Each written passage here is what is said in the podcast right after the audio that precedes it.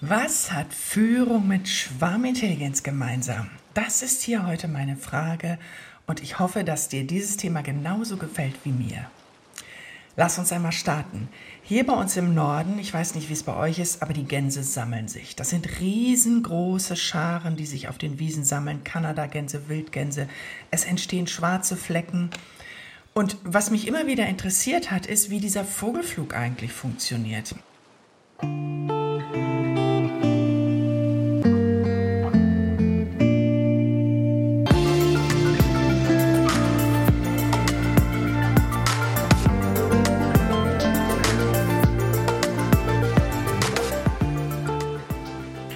Willkommen bei Strandgedanken, deinem Podcast für mehr Mut zur Veränderung. Mein Name ist Iris Pfizer, ich bin Coach hier in St. Peter-Ording und mein Steckenpferd ist die Initiierung von Veränderungsprozessen. Zu mir kommen High-Performer und Führungskräfte und ich spreche mit ihnen über ihre Träume, ihre inneren Blockaden, über Zweifel und auch darüber, was Erfolg ausmacht und welchen Sinn Krisen haben können. Vor allem jedoch, wie aus all dem Möglichkeiten generiert werden können, um die persönliche Berufung zu finden und um neue Visionen zum Leben zu erwecken.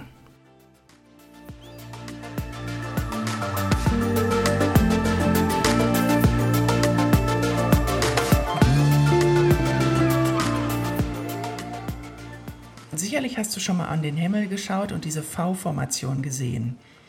Warum fliegen Gänse so? Man hat das natürlich erforscht, wie man alles erforscht hat. Und man hat festgestellt, dass die Flugleistung der Tiere 70 Prozent höher ist, wenn sie in großen Formationen fliegen, weil der Flügelschlag jedes einzelnen Tieres erzeugt sowas wie einen Aufwind für das Nachfolgetier, sodass das Nachfolgetier also auch so ein bisschen profitieren kann von dem Flügelschlag des Vorgängers. Leittiere wechseln ja auch in dieser V-Formation. Wenn ein Leittier müde ist, dann lässt sich das einfach zurückfallen bis nach hinten und kann dann auch die, diesen Aufwind der anderen Tiere nutzen, um sich hinten dann wieder anschließen zu können. Ein anderes Tier übernimmt dann ganz normal die Führung. Und man hat sogar auch festgestellt, es gibt sowas wie eine Automatik, wenn ein Tier aus dieser Formation rausfällt, also vielleicht mal ein bisschen tiefer fliegt oder so. Dadurch, dass dann dieser Druck sofort gespürt wird, weil der Aufwind durch das Folgetier und durch das ähm, Vorfliegetier sozusagen nicht mehr da ist, wacht das Tier wieder auf. Vielleicht ist das eine Form von Hypnose, weiß ich ja auch nicht. Aber das Tier hat dann sofort diesen Impuls, oh, ich bin draußen, ich muss wieder nach oben. Und man hat also auch festgestellt, wenn ein Tier zum Beispiel krank ist oder verletzt wird, dann wird das nie alleine gelassen. Es folgen immer zwei oder drei Gänse mit und betreuen das Tier praktisch, begleiten das Tier. Manchmal verstirbt das Tier dann ja auch am, am Boden und dann erst fliegen die anderen Tiere, die noch gesund sind, wieder weiter. Die suchen sich dann neue Schwärme. Die Gänse haben diese V-Formation als Blaupause für ihr Überleben, als Instinkt in sich. So, jetzt wisst ihr, mich interessieren auch unsere menschlichen Instinkte so ein Stück weit. Was können wir aus dieser V-Formation lernen? Und ich glaube, das ist meine erste These. Ich werde dir jetzt hier gleich drei Thesen vorstellen. Meine erste These ist, jeder einzelne Mensch ist ein Schwarm, ein Schwarm für sich. Denn sicherlich hast du auch schon mal, öfter mit den vielen Stimmen in dir rumlamentiert, gestritten, vielleicht hast du sie hin und her gewogen. Also du hast schon mehrere Stimmen, du hast verschiedene Anteile in dir. Das ist ja in der klassischen, klassischen Psychologie ziemlich weit verbreitet, das wissen wir. Wir haben so ein inneres Kind, wir haben den Erwachsenen, wir haben ganz, ganz viele Teile in uns, die aktiv werden.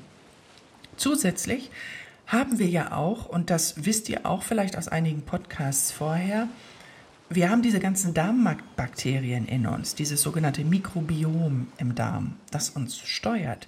So, das heißt, auch diese ganzen Bakterien, die in uns leben, Viren sind es ja genauso. Unser Körper unterdrückt ja ganz viele Viren. Auch das sind ja verschiedene Teile auf dieser biologischen Ebene. Und dann haben wir auch auf mentaler und auf spiritueller Ebene ein Unbewusstsein und ein Überbewusstsein. Dort sammeln sich ja ganz, ganz viele Erfahrungen. Und auch das sind Teile in uns, die aktiv werden. Und immer wieder, also mir geht es zum Beispiel so, ähm, kämpfen ja die Bewusstseinsebenen miteinander, welche jetzt aktiv werden darf und welche gehört werden möchte und so weiter. Und diese ganzen Kämpfe, die drücken sich ja in unseren Gedanken aus in den Emotionen, in den Gefühlen, die wir haben. Und auch das, das ist ja eine Berg- und Talfahrt. Das ist ja immer mal wieder eine Gratwanderung zwischen Schwarz und Weiß, obwohl wir immer dieses sowohl als auch versuchen zu etablieren. Aber es sind ganz viele Teile in uns. So, und dann kommen natürlich noch Ängste, Zweifel, Schmerz, Leid als negative Anteile in uns, in diesen Emotionen und Gefühlen. Die positiven sind Freude, Motivation, Gesundheit. Das alles kämpft miteinander. Und dann kommt ja auch unser Mindset. Dieses kulturelle Mindset mit Bewertungsschubladen, vielleicht auch ähm, Glaubensmindset, je nachdem, welcher Religion man angehört.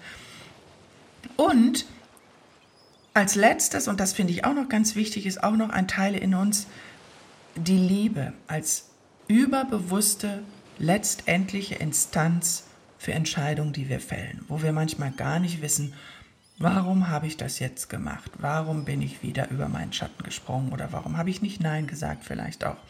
So, und ihr merkt, ich habe garantiert nicht alles aufgeführt, aber jeder Mensch mit diesen ganzen Teilen in sich, mit den Emotionen und mit dem, was ich aufgeführt habe, ist ein Schwarm.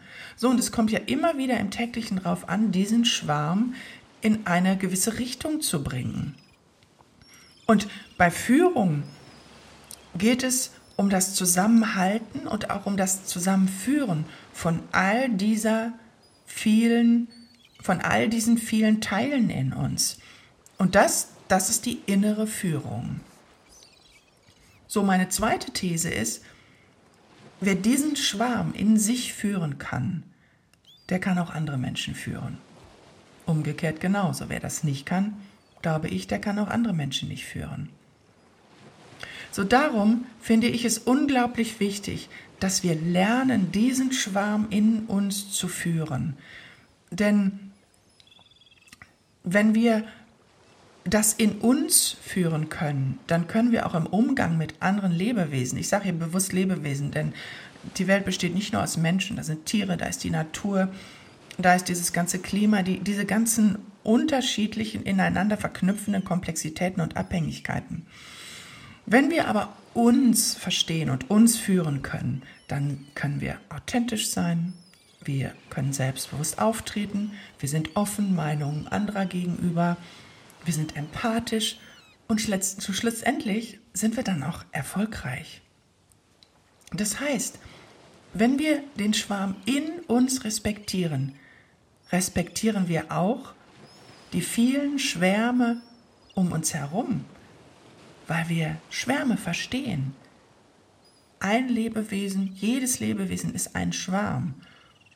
Und wir verstehen das. Wir können Herausforderungen nachfühlen, wir können Probleme antizipieren, wir können auch verschiedene Ebenen von Kommunikation verinnerlichen.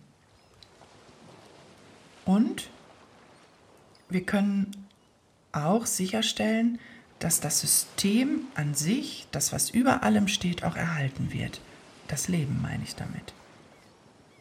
So, die dritte These ist jetzt, den Erhalt des Systems stellen wir schon heute über alles, über alles, was wir denken und tun. Das ist jetzt ein bisschen hier eine Gratwanderung. Ich möchte dich ein bisschen mitnehmen und dich ein bisschen antriggern. Denn ich sage, so wie wir heute handeln, haben wir die falschen Handlungsgrundlagen.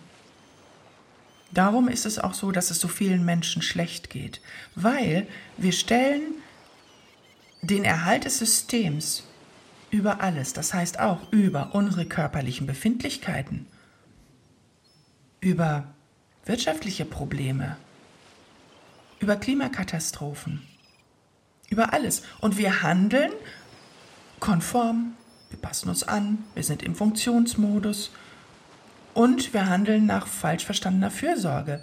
Wir unterstützen das falsche System, nämlich, wie ich es nenne, dieses kulturelle Mindset, was über allem steht. Dieses System, was wir unterstützen, besteht aus künstlichen Regeln. Denn das kulturelle Mindset setzt Regeln fest Ich empfinde sie sehr, sehr oft als Ballast und auch ganz viele Menschen, die zu mir kommen, die empfinden so. Ziele, Erfahrungen und Ängste von längst verstorbenen Menschen steuern uns. Glaubenssätze, die gar nicht unsere sind, steuern uns. Und zusätzlich sind es ja so viele Glaubenssätze. Wer kennt denn all seine Glaubenssätze? Also ich bin echt dran und ich versuche immer wieder Glaubenssätze in mir auch aufzudecken. Aber immer wieder neu kommt da irgend so ein Ding in mir hoch und ich denke, ah, guck mal, schon wieder eins, das kann ich auch streichen. Ja, wir entdecken täglich neue Glaubenssätze. Menschen glauben ja immer, dass sie alles steuern und kontrollieren müssen. Darum schaffen wir auch immer wieder neue Systeme, administrative, was auch immer für Systeme. Was ist das Resultat daraus? Wir hebeln doch unsere Schwarmintelligenz aus. Wir verlernen zu führen, weil wir verlernen, die in uns aktiven Teile wahrzunehmen und danach dementsprechend auch zu handeln und zu führen. Darum das Ergebnis, die Quintessenz aus diesem Podcast heute. Gute Führung beginnt im Innen und dann kann sie im Außen angewendet werden. Gute Führung ist kein Kampf, funktioniert auch ganz ohne Druck und braucht auch keine Kontrolle. Gute Führung läuft automatisch wie die Schwarmintelligenz, wie auch unsere Atmung, unser Herzschlag, unser Stoffwechsel. Es gibt da etwas, das diese Steuerung übernommen hat und immer noch und immer wieder übernehmen wird. Und dieses etwas müssen wir erkennen. Und was wir dann zu lernen haben, ist, uns diesem etwas zu unterwerfen. Wir müssen uns unserer Intuition unterwerfen. Schwieriges Wort Unterwerfung, ich weiß, da gibt es immer viele Konnotationen mit Krieg, Gewalt, Leid und Imperialismus und ich weiß nicht was. Aber ich meine hier eine ganz andere Form der Unterwerfung.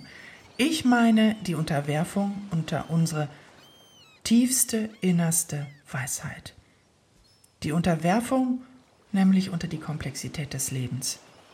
Demut könnte man auch dazu sagen.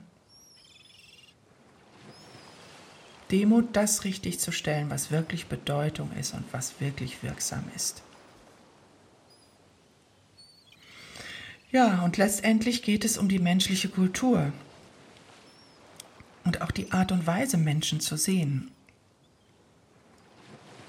Wir wachsen auf mit einem Mindset davon, dass der Einzelne nicht wichtig ist, Darum muss man sich unter das unterwerfen, was die anderen sagen. Man hat zu funktionieren, weil du bist ja schließlich ersetzbar. Und wenn du überleben willst, dann passt du dich an.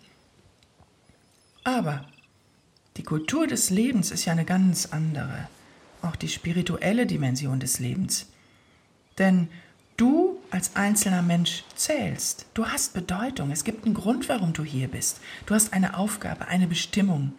Und diese zu finden, das ist die wahre Herausforderung für jeden Menschen, sie zu leben und dann die Welt zu verändern, die Welt um dich herum. Weisheit zu schaffen und zu lernen, das ist deine Bestimmung. Du bist unersetzlich. Es kommt darauf an, dass du deine Identität lebst, dass du deine Identität erstmal erspürst und erkennst. Und du bist genau richtig in deiner Zeit und deine Bestimmung ist auch genau richtig für diese Zeit. In diesem Sinne, beginne dich anzunehmen, führe dich, dann schaffst du alles.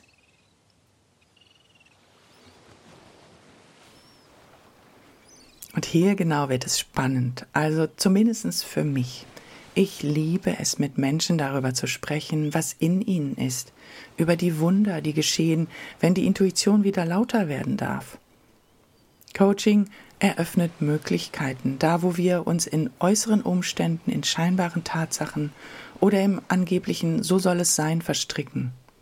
Zur Hölle mit all diesen Umständen. Sie sind nur in unserem Kopf. Die Realität wartet mit Möglichkeiten.